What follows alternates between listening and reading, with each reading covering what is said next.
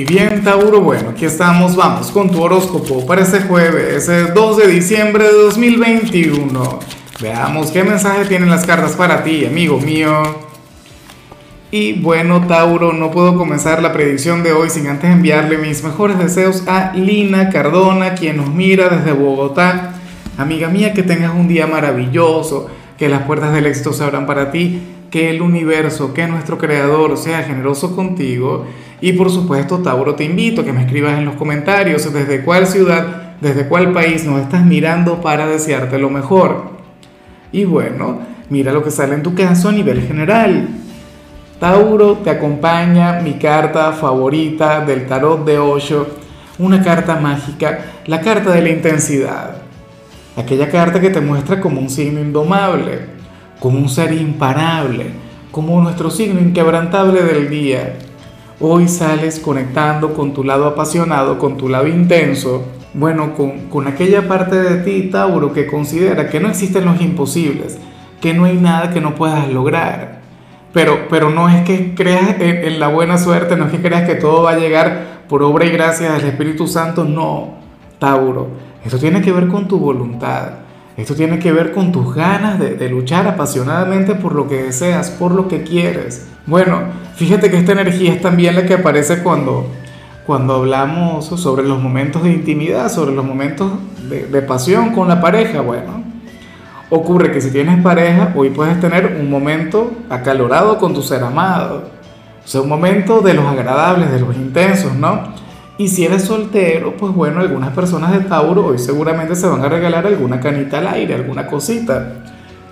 La cuestión es que hoy te vas a caracterizar por llevar contigo esa pasión, esas ganas de vivir, esas ganas de, bueno, de lograr lo imposible, de lograr grandes proezas, grandes hazañas.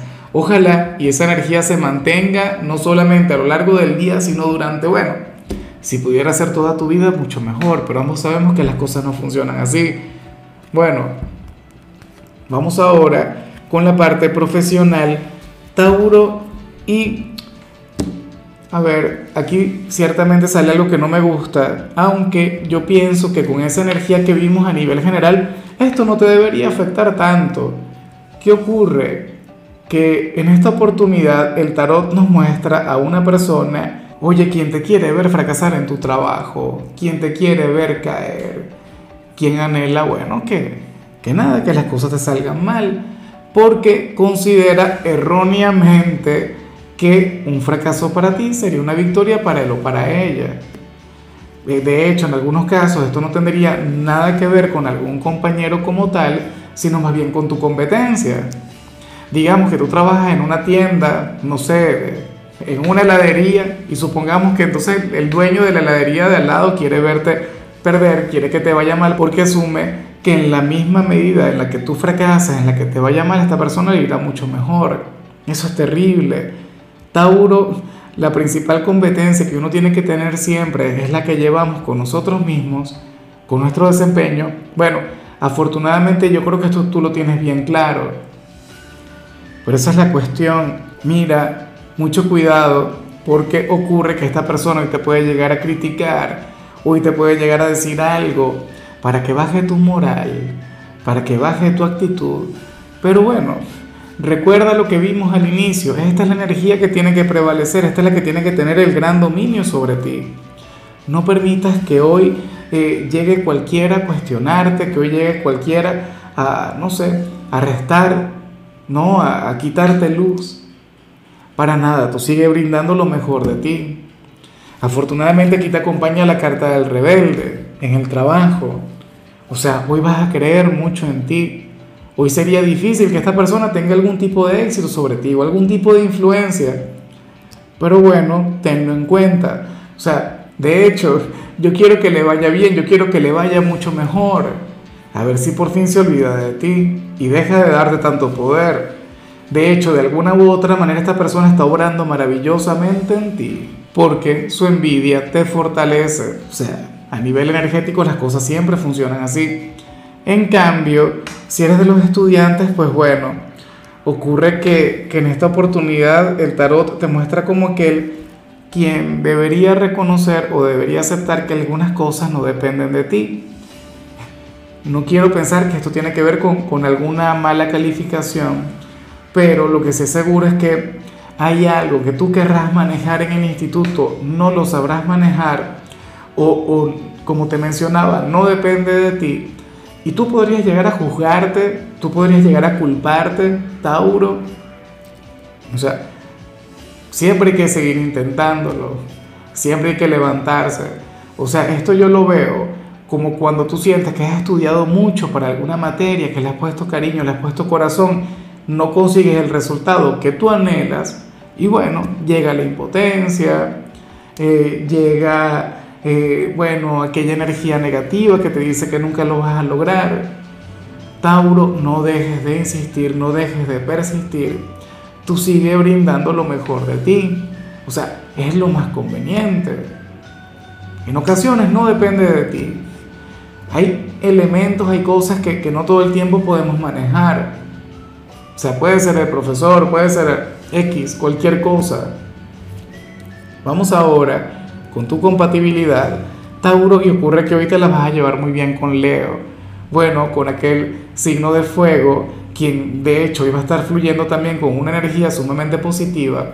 Leo es un signo quien conecta muy bien contigo, el hijo del sol.